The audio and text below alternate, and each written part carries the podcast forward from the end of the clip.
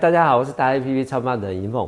我们今天来找 Stan 哥，讲最重要的一集，最最精彩的一集，就是嗯，骨干，台湾的骨干，就是我们现在应该讲说国家栋梁。那从二十五岁一直到六十五岁之间，扛起这一片天，我们称称为扛把子吧，哈。对。就是那时候你走过这一段最辛苦的时候，创业阶段的这群人，对，这群人他如果现在目前。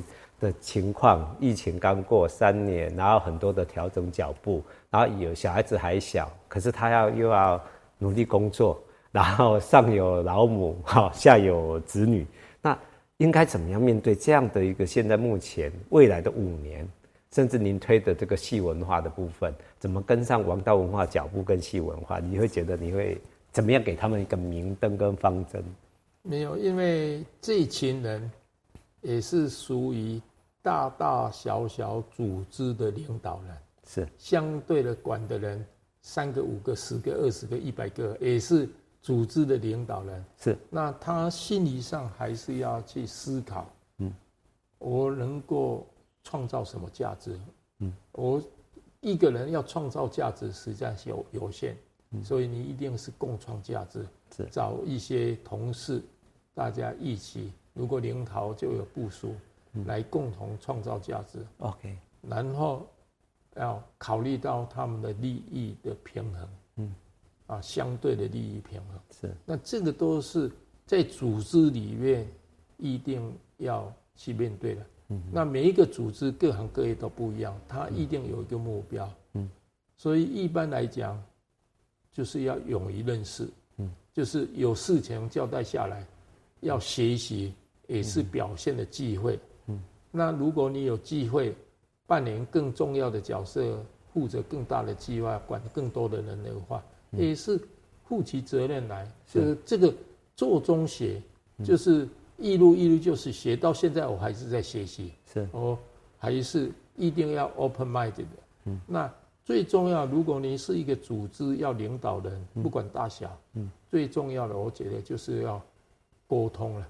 是啊，不要说我在上面，我要耍什么算计手段。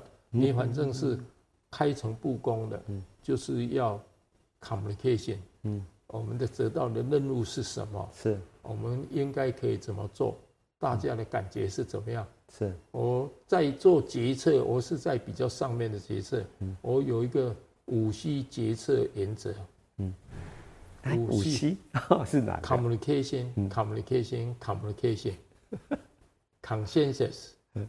Commitment，沟通，沟通再沟通，是。形成共识以后，大家一起承诺把它做，这样力量会很大。嗯。所以你不管是多多小的组织，或者你是属于被管的那一群人，你也是在组织里面的一环。是，我可以，我也应该可以发表意见，对，形成一种没有盲点的共识。嗯，不完全没有盲点是办不到的，大家，但是没有更好的办法，就是一种共识。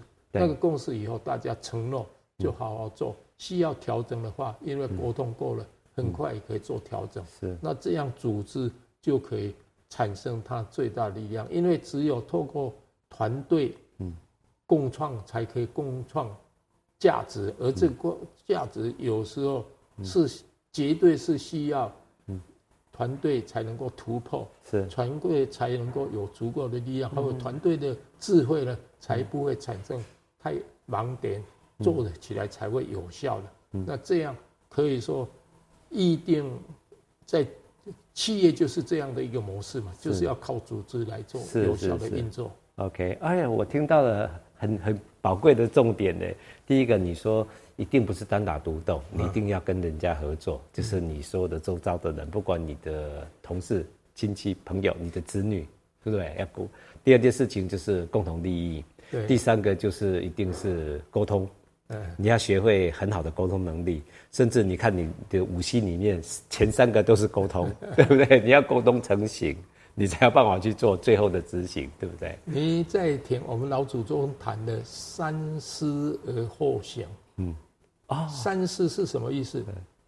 是我跟我的心理沟通，是三思啊，沟通沟通完以后，而，后行要想不到更好的，就决定要怎么做才承诺再去做的。三，所以你很多你在，因为你每天都是面对很多各种不同的状况嘛，是。你还好动脑筋想，不太花钱也不太花时间，嗯嗯。都动一动，那自己要有主见，是。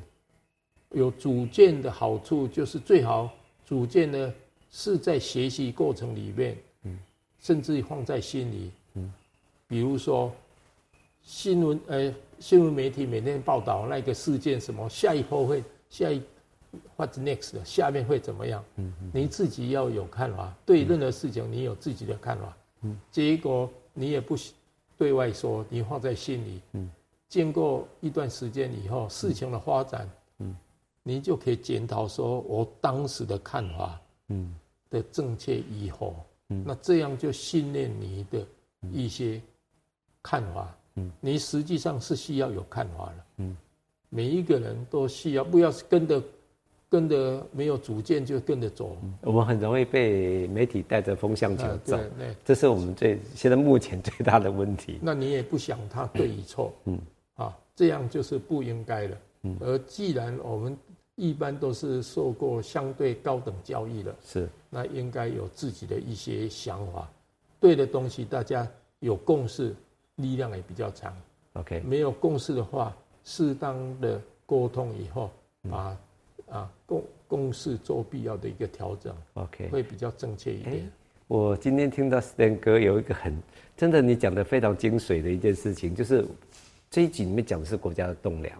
那国家栋梁里面，其实它就是有几个你刚刚讲的重要元素。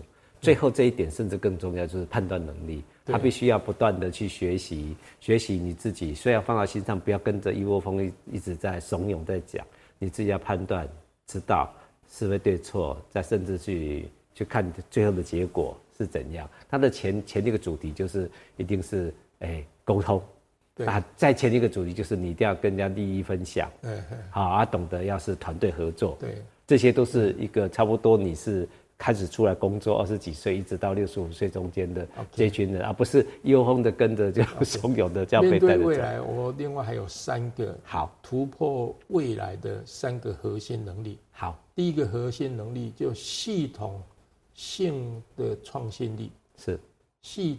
有系统性，不是点点滴滴的创新好 idea，因为系统把那个创新让系统能够运作的话，嗯，它的力量是最强的。是跨领域的整合力，因为很多新的价值都是靠不同领域的整合起来的。还有现在最那个了，问题根源的探索力。嗯所以，我现在说有很多问题的根源就是民主政治是根源。那你可以做一些修正，是你如果是领导人的话，我们也在在企业里面，我们是，我们是民主民民主的形态啊，只是不没有不给他有选票啊，不是如果有选票也有 呃群众的，不是一人一票了，是。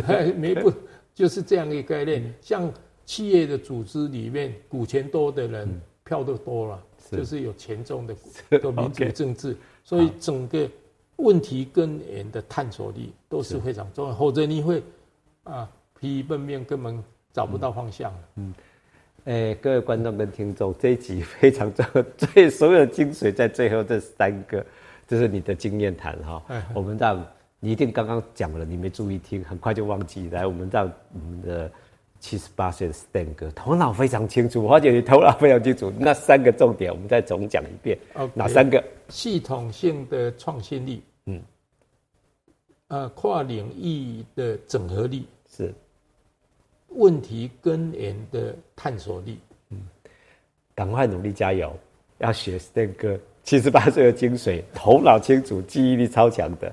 好，我们今天这样子，如果你还听不懂的话，记得重复放，重复听，对不对？OK，好，谢谢，谢谢，谢谢，好，我们加油，谢谢，加油。